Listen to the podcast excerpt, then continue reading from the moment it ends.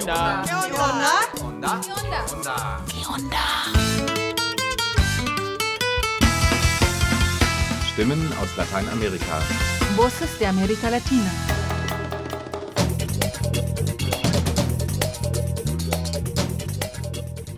Las colectivas y organizaciones de abajo y a la izquierda de Berlín y del mundo convocamos a participar en la gran marcha contra la máquina de muerte del capitalismo colonial. El viernes 8 de octubre, a partir de las 16 horas, en el Marshallbrücke, cerca del ARD Hauptstadt Studios, Berlín. Pasaremos por delante de las oficinas de los criminales del comercio internacional y de los regímenes de fronteras y alzaremos nuestras voces en protesta. La gira por la vida sigue. Wir, die Kollektive von unten und links in Berlin und auf der ganzen Welt, rufen auf zur Demo gegen die Todesmaschinerie des kolonialen Kapitalismus. Am Freitag, den 8.10., Beginn um 16 Uhr an der Marschallbrücke bei den ARD Hauptstadtstudios Berlin. Wir gehen vorbei an den Büros der Verbrecher und wir erheben unsere Stimmen des Protests.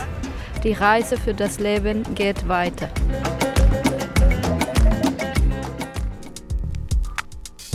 Wie ihr gerade gehört habt, sind die Zapatistas aus Mexiko auf ihrer Europareise zu Gast in Berlin. Aber jetzt hört ihr erstmal Eindrücke von der Willkommensveranstaltung vom 4. Oktober, wo unter anderem der Berliner Kalaka e.V. ihnen zu Ehren einen chichimekischen Tanz aufführte. Es folgt ein neuer Reinhörer. In unserem Format stellen wir Radiosendungen von Partnerradios und Agenturen in Lateinamerika vor.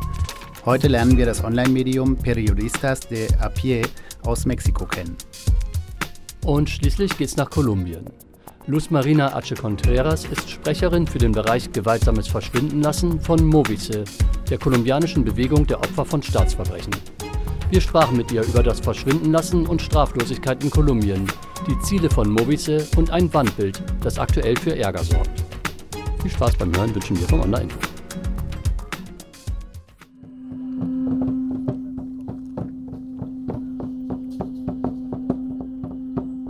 Zur offiziellen Begrüßung der Zapatistas in Berlin gab es am Montagvormittag eine Veranstaltung in den Prinzessinnengärten am Moritzplatz.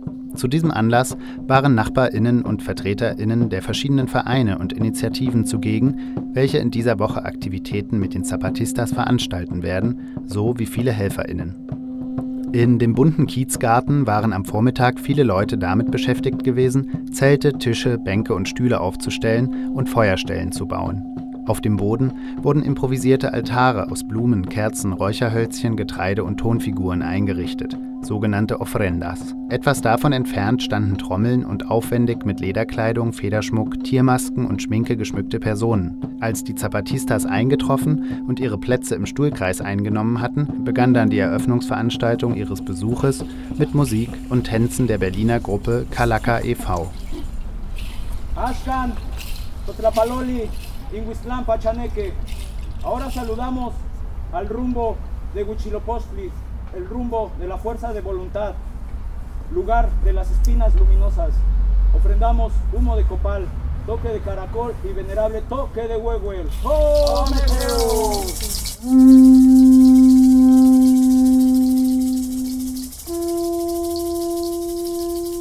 Zu der Musik und den Hinweisen einer der tanzenden Personen richteten sich alle Anwesenden in die sogenannten sechs Richtungen Norden, Süden, Osten, Westen, den Himmel und die Erde, die Pachamama, Mutter Erde.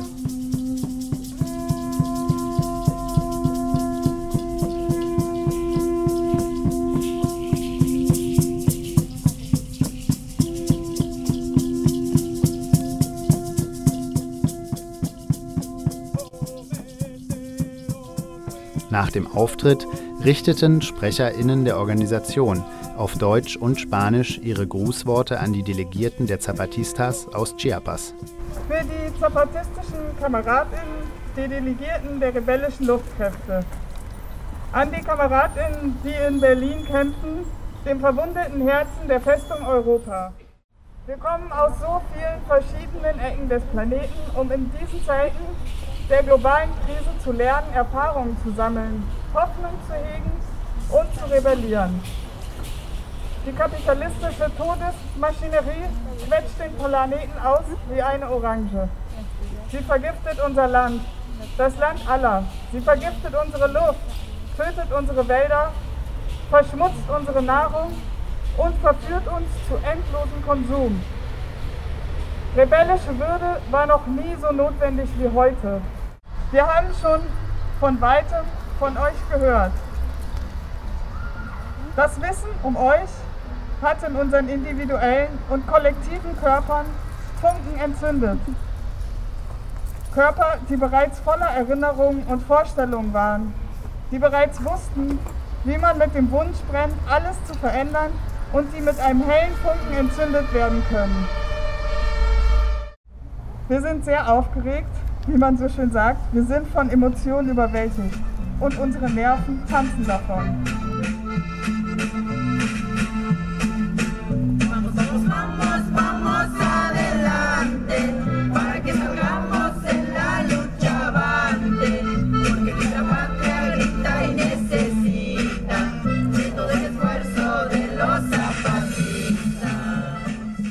Nach dem gemeinsamen Singen der zapatistischen Hymne und vielen in die Luft gestreckten Fäusten gab es Zeit zum Kennenlernen und Austauschen.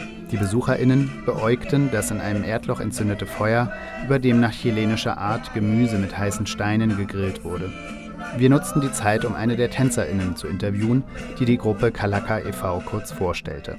En realidad eh, somos danzantes eh, de diferentes tradiciones, ¿no? Eigentlich sind wir Tänzerinnen und Tänzer aus verschiedenen Traditionen, aber wir haben uns heute für die Zapatistas zusammengefunden, um zu tanzen, für ihren Kampf zu danken und der Mutter Erde ein Opfer darzubringen.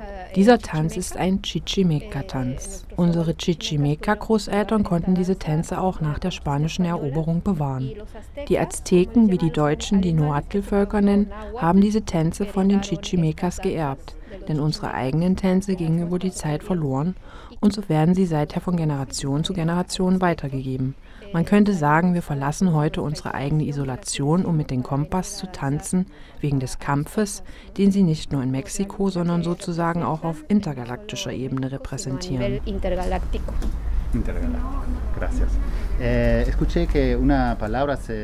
ich habe während eures Tanzes bemerkt, dass einige Worte wiederholt wurden. Kannst du vielleicht erklären, worum es dabei geht?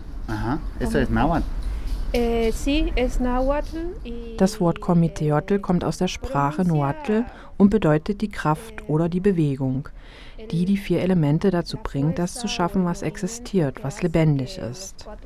Komiteotl ist also Wasser, Erde, Luft und Feuer in Bewegung. Seit der spanischen Eroberung gibt es nun diejenigen, die sagen, das ist Gott. Es gibt also auch diesen Synkretismus, also die Mischung zwischen Katholizismus und unserem Glauben und unseren alten Kräften. Das ist sehr interessant. Danke für deine Erklärung. Was denkst du denn über die Bedeutung eures Tanzes anlässlich des Besuches der Zapatistas? Die Bedeutung unseres Tanzes im Rahmen der zapatistischen Reise für das Leben hat meiner Meinung nach mit der Kraft des Lebens selbst zu tun, dass wir uns hier in Berlin treffen können. Wir, unsere kulturelle Identität, unser Tanz gibt uns viel Kraft und auch, dass die Kompass hierher kommen. Denn seit ich ein Kind war, habe ich den zapatistischen Kampf verfolgt. Auch in meiner mexikanischen Familie gab es Vertreibung, Diskriminierung. Wir kommen von unten und von links. Mein Großvater wurde als Bauer nach der mexikanischen Revolution enteignet, sodass auch ich mit dem Kampf aller Mexikanerinnen, die sich für ein würdiges Leben wehren, verbunden bin. Deshalb ist der Kampf der Zapatistas so wichtig. Sie lehren uns, dass der Kampf horizontal sein muss. Ich denke, das ist auch etwas, was sie den EuropäerInnen beibringen wollen. Denn viele denken immer noch, sie brauchen eine Leitfigur, um sich zu organisieren. Doch heute ist nicht mehr die Zeit der großen Protagonisten wie Che Guevara oder Fidel Castro. Heute ist der Kampf kollektiv. Sonst machen sie uns alle klein. Wir können also hoffen. Die Genossinnen und Genossen haben sich hier in Berlin schon gut organisiert. Ich habe auch mit einer der OrganisatorInnen gesprochen, die horizontale Arbeit leisten. Ich finde es sehr gut, dass die Zapatistas hierher gekommen sind, damit die Linke hier von unten, die unterdrückt wird, zusammenkommen und stark werden kann. Liebig 34, das besetzte Haus, ist verschwunden.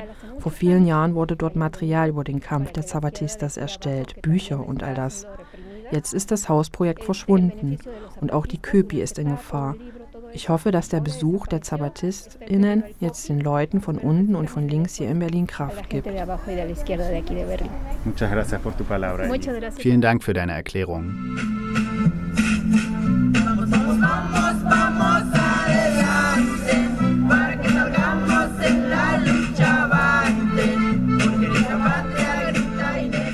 Für alle, die mehr über die Reise der Zapatistas durch Europa erfahren wollen, finden sich Informationen auf ja-basta-netz.org. Für alle die, die sich mehr mit der Geschichte der Zapatistas beschäftigen wollen, gibt es einen Sachcomic über die Geschichte der zapatistischen Bewegung seit dem Aufstand indigener KleinbäuerInnen in Chiapas im Jahr 1994. Das Buch Kleine Geschichte des Zapatismus kostet 10 Euro und ist im Unrast Verlag erschienen.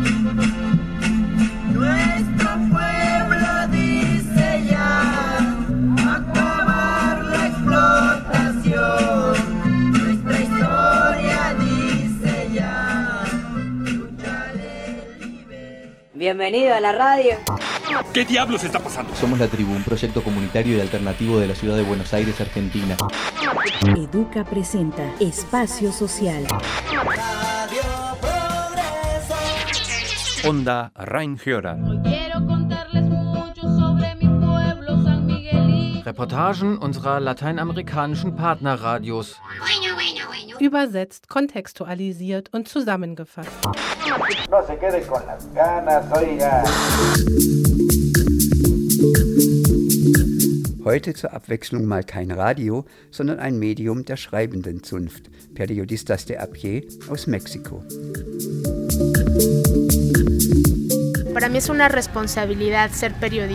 Journalistin zu sein ist für mich eine Verpflichtung, eine Verantwortung und ein Privileg. Wir lernen viele soziale Akteure kennen und wir sind dafür verantwortlich, die öffentliche Meinung im Sinne der Gerechtigkeit, der Gleichberechtigung, der Menschenrechte sowie des Antirassismus zu stärken.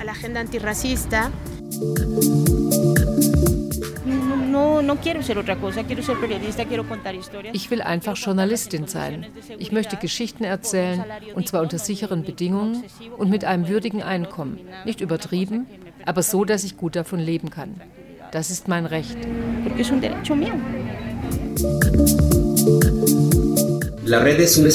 Das Netzwerk ist ein Raum der Solidarität, der es uns ermöglicht hat, als Menschen zu wachsen und das macht uns zu besseren Journalisten.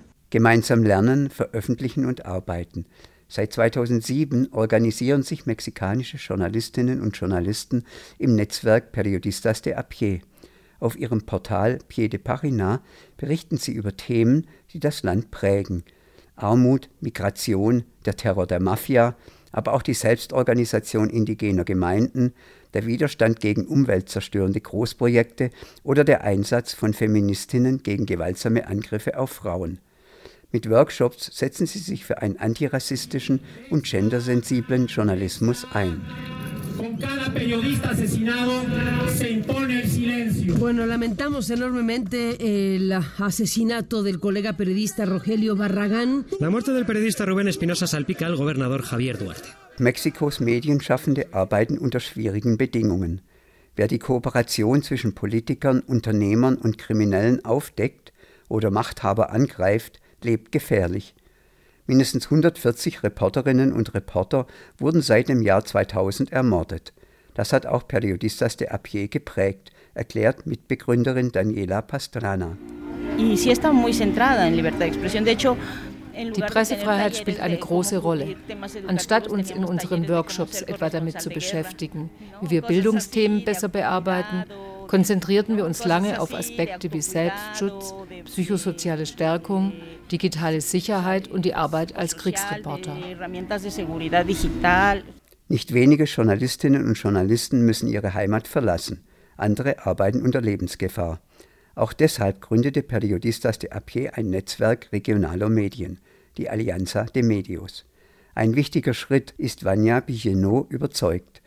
Sie verließ ihr Zuhause im Bundesstaat Guerrero aus Sicherheitsgründen.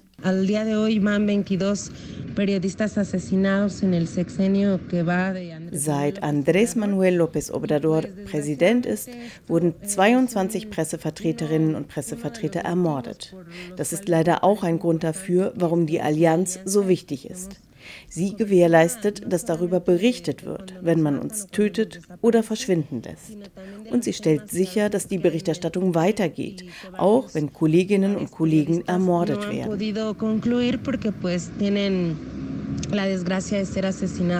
14 regionale Portale sind in die Medienallianz eingebunden. Täglich berichten sie aus ihren Regionen. Viele Texte werden gegenseitig übernommen. Daniela Pastrana Eh, wir begannen eine gemeinsame Berichterstattung zu organisieren. Zuerst begleiteten wir 2017 die Migrantenkarawane. Kein Medium wäre allein fähig gewesen, 60 Tage lang durchgehend zu berichten. Wir haben den Stab einfach immer weitergegeben. Die Kollegen aus Chiapas übergaben ihn an die in Oaxaca. Von dort ging er über Puebla nach Mexiko-Stadt und weiter nach Jalisco. Wir mussten also wesentlich weniger investieren und hatten eine gemeinsame Redaktion. Dann, im Februar 2020, kam Corona. Natürlich ging die Pandemie auch an der Alianza de Medios nicht spurlos vorbei. Drei der regionalen Portale überlebten die Pandemie nicht, aber vier neue haben sich im Dezember der Allianz angeschlossen. ¿Qué tal? Les invitamos a ver nuestro programa de periodistas de a pie. Hoy vamos a tener la cobertura de la onceava caravana de madres migrantes en busca de sus Immer wieder arbeitet Periodistas de a pie mit anderen Medienprojekten zusammen etwa mit dem Fernsehsender Rompeviento. Mitten in der Pandemie begannen die Journalisten mit dem Magazin Momentum, das Rompeviento täglich ausstrahlt. Auch die Workshops gingen weiter. Was jahrelang in den Räumen des Netzwerks stattfand, wird nun in digitalen Räumen übertragen. Kurse zum Schreiben über Migration, investigatives Recherchieren oder Journalismus und Menschenrechte. De la violencia contra las mujeres desde un enfoque estructural para analizar cuáles son estas causas eh, Immer wieder beschäftigen sich die Journalistinnen in ihren Workshops mit geschlechtsspezifischer Gewalt.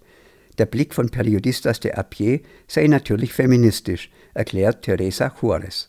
La narrativa dominante en el tema de la violencia contra las mujeres im dominanten Narrativ sind die Frauen die Opfer und es gibt ein Monster, einen Einzeltäter, der Frauen ermordet.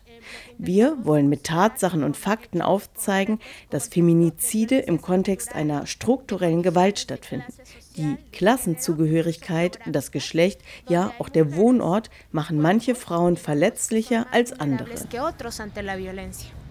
Trotz der harten Themen und der ständigen Bedrohung ist Teresa Juarez davon überzeugt, dass sie mit ihrem Projekt auf dem richtigen Weg ist. Ich sehe mich nicht nur als Vermittlerin von Ideen, sondern trage auch eine Verantwortung dafür, dass ich effizient und zugleich kreativ über Dinge berichte, die sehr schmerzhaft sind.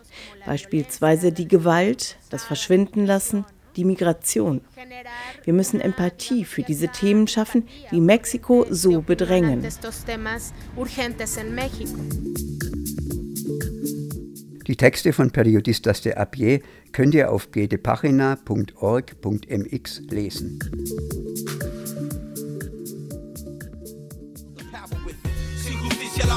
No existe. Todo lo que dicen es mentiras, es un chiste. Persisten en la confusión, no pierdas atención. El puño arriba, pon, resiste. Sin justicia la paz no existe. Todo lo que dicen es mentiras, es un chiste. Persisten en la confusión, no pierdas atención. El puño arriba, pon, resiste.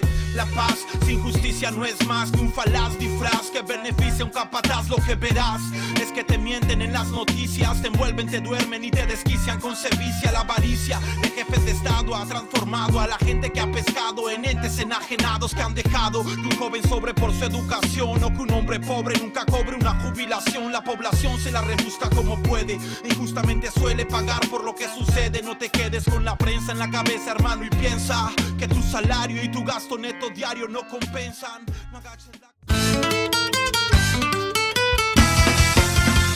Stimmen aus Lateinamerika. Voces de América Latina. Movice ist die kolumbianische Bewegung der Opfer von Staatsverbrechen. Sie spricht für Millionen Opfer im andauernden kolumbianischen Konflikt und kämpft für Wahrheit, Gerechtigkeit, Wiedergutmachung und für Garantien der Nichtwiederholung. Luz Marina H. Contreras ist Sprecherin für den Bereich Gewaltsames Verschwinden lassen. Aufgrund von Morddrohungen musste die 65-jährige Aktivistin Kolumbien verlassen. Wir sprachen mit ihr über das Verschwindenlassen und Straflosigkeit in Kolumbien, die Ziele von Movice und ein Wandbild, das aktuell für Ärger sorgt. Die 65-jährige Kolumbianerin Luz Marina H. Contreras aus Bogotá ist Sprecherin für den Bereich Gewaltsames Verschwindenlassen in der Bewegung der Opfer von Staatsverbrechen Movice. Soy integrante del Movimiento Nacional de Víctimas de Crímenes de Estado. Víctima del delito de desaparición forzada hace 34 años, 9 meses, 3 días. De mi compañero Eduardo Lorner Torres. Vor fast 35 Jahren verschwand ihr Lebenspartner spurlos. Seitdem versucht sie herauszufinden, wer ihn verschleppt hat und was mit ihm passiert ist. Im Dezember 2004 wurde die Nationale Bewegung der Opfer von Staatsverbrechen Movice gegründet. Sie vertritt die Opfer von gewaltsamen Verschwindenlassen, Massenmorden, selektiven Morden und Vertreibungen und verlangt von der kolumbianischen Regierung, für die begangenen Verbrechen Verantwortung zu übernehmen. Luz Marina Ache erklärt. El objetivo principal como víctimas es que haya justicia das Hauptziel für uns als Opfer ist, dass es Gerechtigkeit, Wahrheit, Wiedergutmachung und eine Garantie der Nichtwiederholung gibt. Kein Mensch, niemand in Kolumbien soll wieder das durchleben müssen, was wir in diesem Konflikt durchgemacht haben. Wir wollen ein anderes Land. Ein Land voller Hoffnungen, Liebe und Freude. Ein Land, in dem wir ohne Angst leben können. Denn anders zu denken darf uns nicht das Leben kosten. Movice ist zu einer Bewegung geworden, der die meisten Menschenrechtsgruppen im Land angehören und die zu einem politischen Akteur in der kolumbianischen Gesellschaft geworden ist. Al movimiento de víctimas se le oye.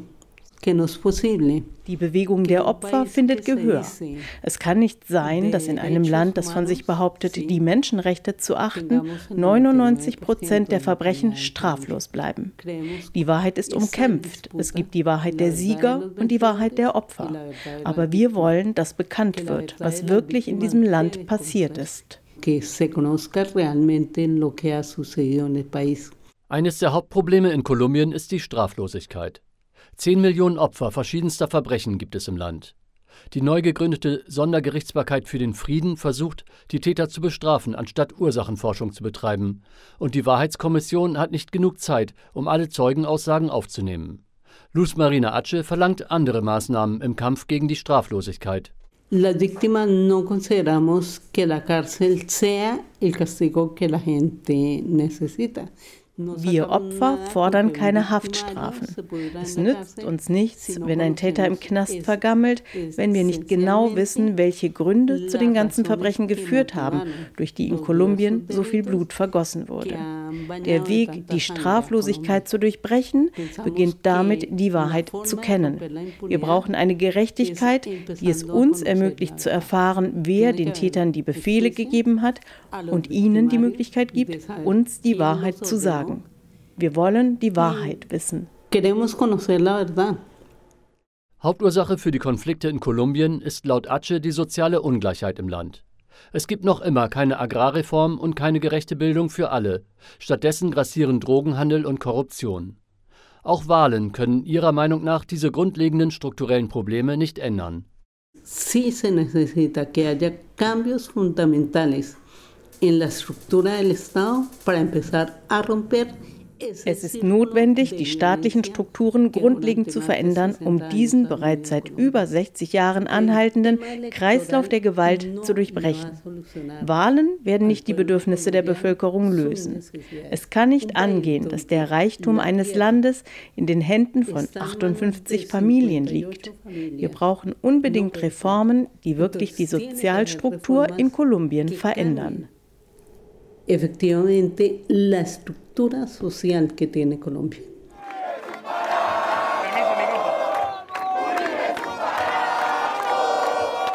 Ende April begann in Kolumbien eine landesweite Protestwelle, der Paro Nacional. Monatelang kam es zu Großdemonstrationen, Straßenblockaden und Auseinandersetzungen. Es gab aber auch Kulturdarbietungen, Diskussionsrunden und Selbstorganisation in den ärmeren Stadtteilen.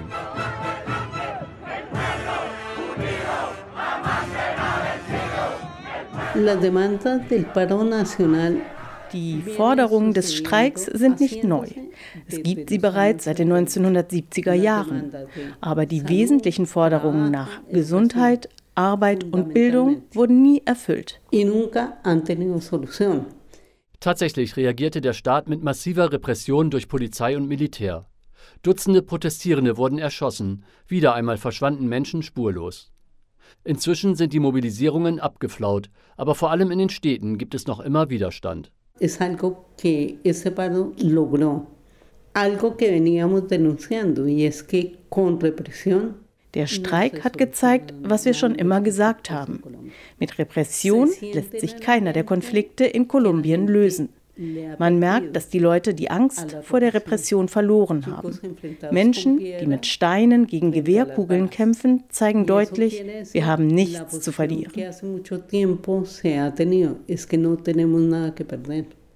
Luz Marina Ace wurde in Kolumbien mehrfach bedroht, sodass sie sich nun in Europa im Exil befindet, nicht zum ersten Mal. Mehrere Mitglieder von Movise sind bereits ermordet worden. Zusätzlich ist die Organisation in eine juristische Auseinandersetzung um ein Wandbild verstrickt, das zunächst in Bogotá gegenüber einer Militärkaserne gemalt worden ist. Unter der Aufschrift Wer gab den Befehl sind die Porträts mehrerer Militärkommandanten gemalt. Darunter steht jeweils die Anzahl der außergerichtlichen Hinrichtungen, die unter ihrem Kommando begangen wurden. Seit der Erstellung des Wandbilds ist diese Parole Teil der Forderungen der sozialen Bewegung. Denn die Untersuchungen haben gezeigt, dass diese Verantwortlichen den Befehl gegeben haben. Aber sie haben einen Oberbefehlshaber und das ist der Präsident. Pero esos militares tienen un comandante de las Fuerzas Armadas, que es el presidente de la República. Bei dem Wandbild geht es um 6400 Fälle von außergerichtlichen Hinrichtungen oder Falsus Positivus seit dem Jahr 2000. Falsus Positivus sind illegal durch die Armee hingerichtete Zivilisten. Die Organisation Movise geht allerdings von über 10.000 Fällen aus. Diese Verbrechen gab es in Kolumbien schon vorher, aber in der Amtszeit des Präsidenten Alvaro Uribe von 2002 bis 2010 sind die Zahlen stark angestiegen. Alle Fälle von außergerichtlichen Hinrichtungen hätten bestimmte Charakteristika, sagt Ace. Deshalb wisse man auch, wer dafür verantwortlich ist. Internationale Aufmerksamkeit ist wichtig, damit diese Verbrechen aufgeklärt werden können, so wie das Schicksal ihres Partners. 1986 hat sie ihn zum letzten Mal gesehen. Darauf angesprochen sagt sie: Todavía no sé si ya lo mataron. Todavía no puedo asegurar que fue asesinado, está desaparecido. Todavía. Ich weiß nicht, ob er erschossen wurde, denn er ist noch immer verschwunden. Er war Gewerkschaftsführer und Aktivist der Bewegung 19. April. Er war politischer Gefangener und als er nach Jahren wieder freikam, wurde er verschwinden gelassen. ¿Quién fue? No sé. No sé quién lo desapareció. Wer es getan hat, ich weiß es nicht. Aber die Umstände passen zu den Fällen von Verschwindenlassen, die Mitglieder der 20. Brigade in Bogotá begangen haben. Das war die Aufklärungseinheit der kolumbianischen Armee. Aber man kann nicht beweisen, dass diese Brigade mit dem Verschwindenlassen meines Partners zu tun hat, bis einer von diesen Leuten eines Tages sagt, ja, wir hatten etwas damit zu tun. Das ist jetzt fast 35 Jahre her. Una persona de esas diga sí, tuvimos que ver con la desaparición. Casi 35 años. Für diese Sendung verwenden wir Berichte von freien Radios, Agenturen und Korrespondentinnen aus Lateinamerika. Weitere Beiträge und Texte von Ponal findet ihr auf der Internetseite des Nachrichtenpool Lateinamerika www.npla.de.